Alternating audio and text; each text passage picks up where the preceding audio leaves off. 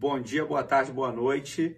Estamos começando aqui o fechamento do mês de janeiro. Eu sou Thiago Vilas Boas, head comercial na RJ Investimentos e tenho o prazer de ter aqui ao meu lado Guilherme Shigami. Por favor, Gui. Valeu, Thiago. Um prazer a todos. Meu nome é Guilherme Shigami, faço parte da mesa de renda variável da RJ Investimentos, sou broker e a ideia do bate-papo de hoje é falar um pouco de panorama macro, falar um pouco de equities, é, justificar um pouco esse fechamento e abrir aqui um pouco para diálogo. Não, perfeito, Gui. Eu acho que aqui o principal tema, né, é janeiro, mês de férias, é, e o principal tema foi o Omicron, é, e óbvio que as férias também impactaram é, nesse crescimento. está falando aqui de férias de verão e lá fora de férias de inverno, é, trazendo inclusive uma previsão de crescimento para o primeiro trimestre, quando a gente olha para o mundo todo, um pouco menor. É, isso já teve um impacto é, direto aí em alguns resultados, principalmente quando a gente olha mercado internacional e quando a gente olha para dados econômicos, é o Fed deixando claro que vai trazer aí quatro altas é, durante o ano de 2022, pelo menos essa é a previsão,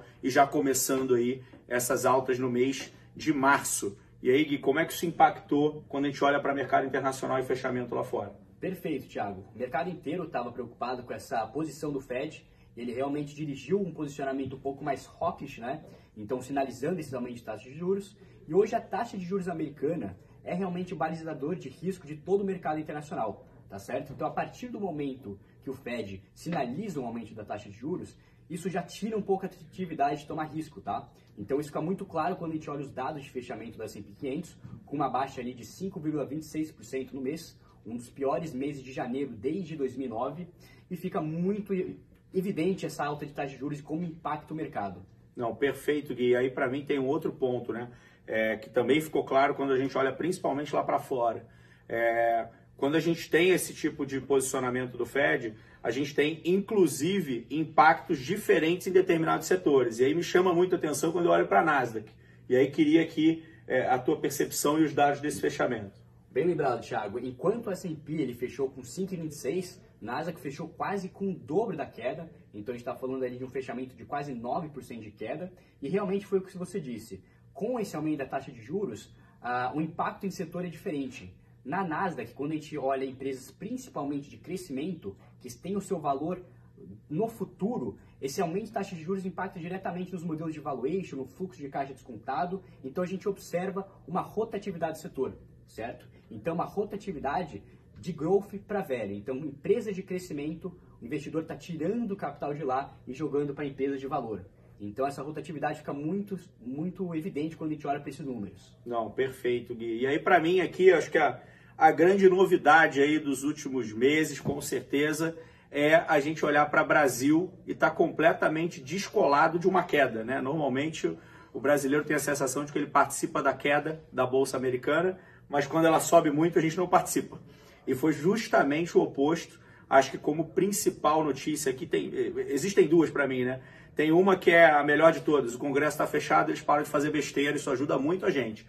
Mas tem uma segunda, que é tanto o, o, o lado é, mais voltado para a esquerda quanto o lado mais voltado para a direita, sinalizando parcerias para centro.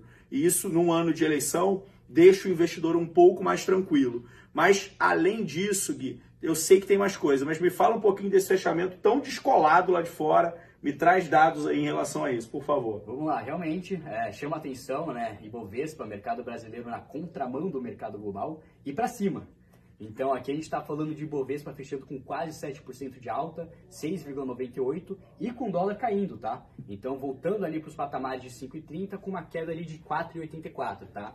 Então o que, que o porquê disso, né? Primeiro motivo, se falou muito bem, cenário eleitoral. O investidor, desde o ano passado, já estava antecipando esse risco eleitoral e qual era o grande anseio? Uma, polariza, uma polarização muito forte entre dois extremos, né, que são os principais candidatos aqui, Lula e Bolsonaro.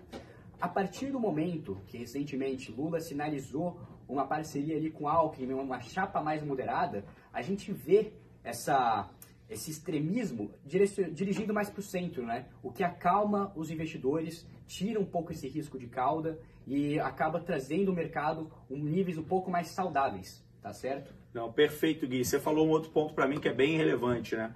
É óbvio que a gente sabe, normalmente, quando o Ibovespa sobe, o dólar o dólar cai, mas isso também tem a ver com um dado muito específico, que é o dado de fluxo de capital estrangeiro aqui. Me fala perfeito, um pouco sobre perfeito. isso. Exato, então, exatamente, somada a esse critério aqui do, do cenário eleitoral, a gente também tem o fluxo de capital estrangeiro muito forte aqui na Bolsa. Muito forte quanto? A gente está falando aqui só em janeiro de quase 30 bilhões de entrada, para ser mais preciso, com os dados até o momento, 29,11 bilhões. Dado o tamanho do nosso mercado, isso aqui é muito relevante, tá? O porquê dessa entrada? Um primeiro ponto muito importante, China. China, em termos econômicos, também está na contramão do mercado. Então, enquanto a gente está vendo mercados internacionais subindo a, a taxa de juros, na China eles estão reduzindo, estão estimulando a economia e como a China é um grande comprador de commodities, para o Brasil isso é benéfico, porque o Brasil é justamente um exportador muito forte nesse setor de commodities e acaba se beneficiando. Outro ponto também para esse fluxo de capital estrangeiro, diferencial de juros, então a gente teve alta de juros recente aqui no nosso Brasil, isso favorece o carry trade, e também, por fim, ainda falando dessa rotatividade de growth para velho, muitas dessas empresas aí que estão sendo, é, onde está saindo capital, que são empresas de crescimento, muito desse capital está indo para commodities. Então a gente olha isso, fica muito claro quando a gente olha para Petrobras, tendo uma alta extremamente expressiva esse mês, os próprios preços da commodity, petróleo, é, minério, é, também somado um pouco com esse conflito da, da Rússia e Ucrânia. Então, tudo isso acaba favorecendo o nosso mercado e trazendo esse viés positivo aqui de alta para o Ibovespa em janeiro. Não, perfeito, Gui. Acho que é, é, como um resumo mesmo, acho que a ideia aqui, inclusive, é essa. É, foi, foi, foi perfeito, foi sucinto. É, e eu espero contar com todos vocês. Fiquem super à vontade aí para mandar comentários, dúvidas, curtam, compartilhem e contem com a gente aqui sempre tentando gerar conteúdo de bastante qualidade. Gui, muito obrigado pela sua participação. Eu que agradeço, Thiago. Obrigado vocês aí que estão assistindo e até uma próxima. Um abraço.